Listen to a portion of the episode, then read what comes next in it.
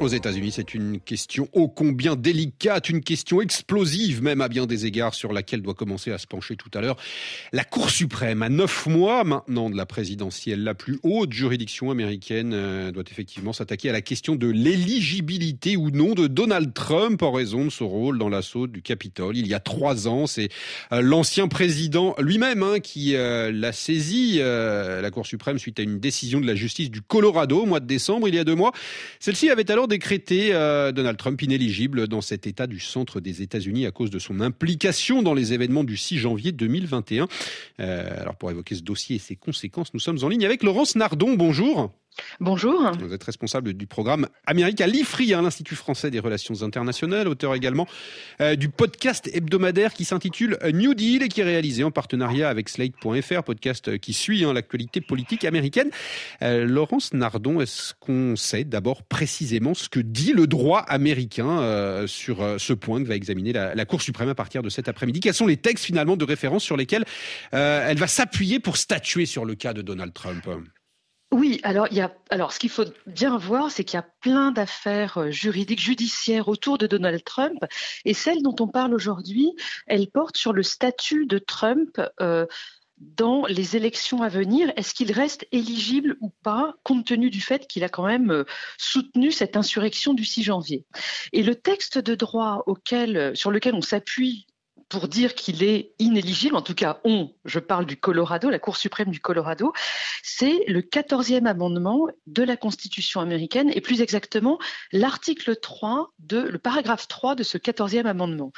Qu'est-ce qu'il dit? Il dit que tout officier, tout responsable public qui aurait aidé ou participé à une insurrection contre les États-Unis ne peut plus euh, tenir un, poste, ne peut plus avoir un poste euh, public aux États-Unis.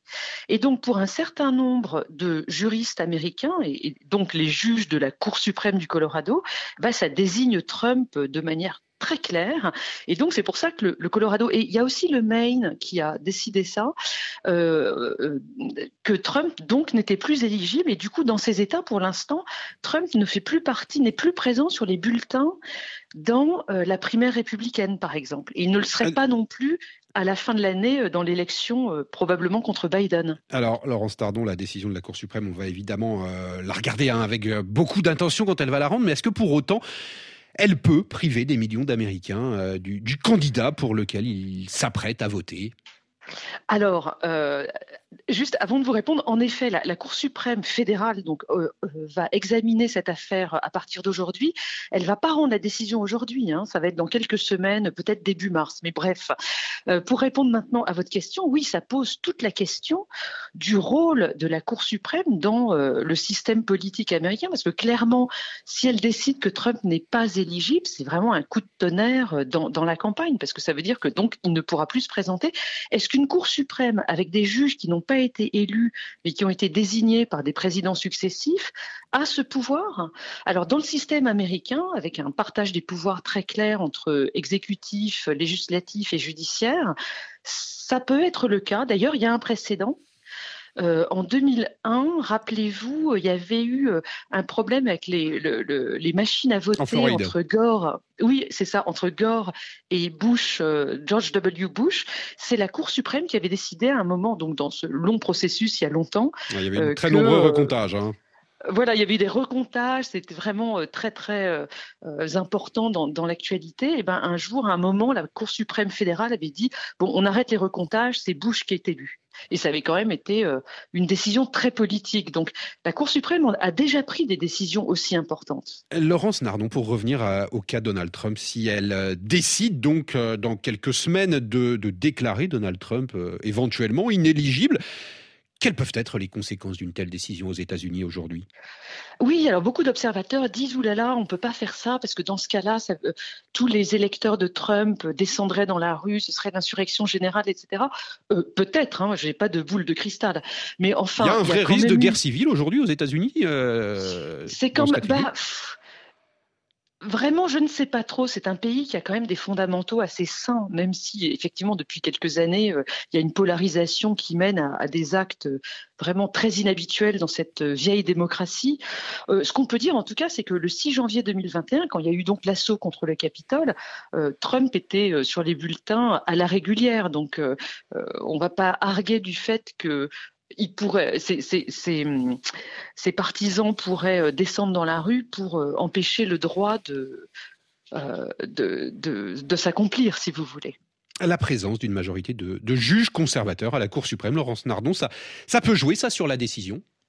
Ah oui, alors ça, euh, tout à fait. Il y a six juges conservateurs sur neuf, dont trois de ces six juges conservateurs qui ont été nommés par Trump. Donc, on pourrait dire, oh là là, ils vont tous voter pour lui.